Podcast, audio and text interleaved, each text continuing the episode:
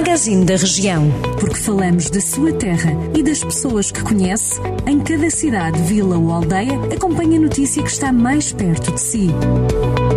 Magazine da Região. Edição de Ricardo Ferreira.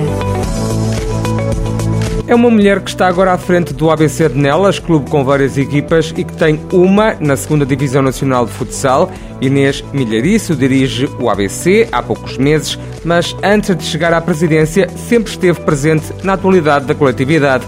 O filho da presidente joga no clube, a filha já jogou.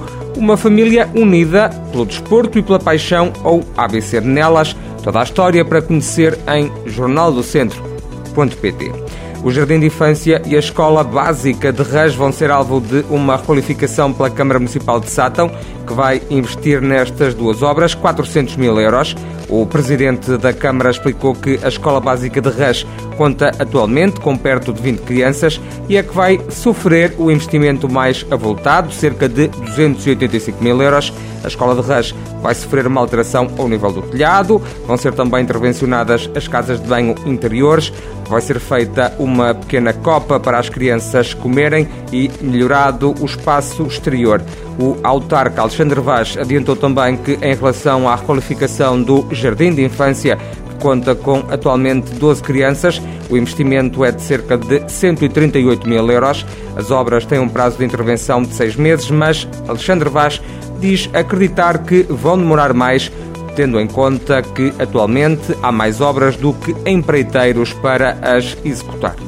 Foram prolongados os condicionamentos de trânsito nas ruas de Aveiro e de Doutor Lopes Moraes, em Mortágua, duas vias que estão a ser requalificadas. Em comunicado, o município local explica que se registaram imprevistos nas obras causados pelas dificuldades na aquisição de materiais a incorporar na empreitada. Registaram-se ainda condicionantes impostas pelas próprias infraestruturas existentes que tiveram que ser adaptadas. As obras vão, por isso, prolongar-se por mais duas semanas. As ruas devem voltar a receber carros a 21 de março.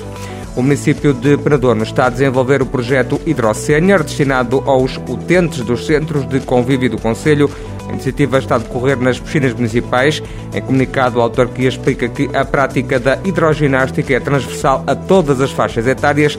Neste sentido, está a ser desenvolvido o projeto Hidrocénior, uma iniciativa que consiste em proporcionar, uma vez por semana, aos utentes dos centros de convívio conselhos, sessões de hidroginástica que, para além da componente física, promovem a diversão e também o convívio social entre os vários participantes. E a Câmara de Rezende vai organizar a 15 e 16 de abril a iniciativa Farinha da Páscoa. As inscrições estão abertas, podem ser feitas até 8 de abril. Segundo uma nota da autarquia, a feirinha será um ponto de visita para a compra de produtos regionais de qualidade para celebrar a data da Páscoa, que se assinala a 17 de abril. Já sabe estas e outras notícias da região em jornaldocentro.pt.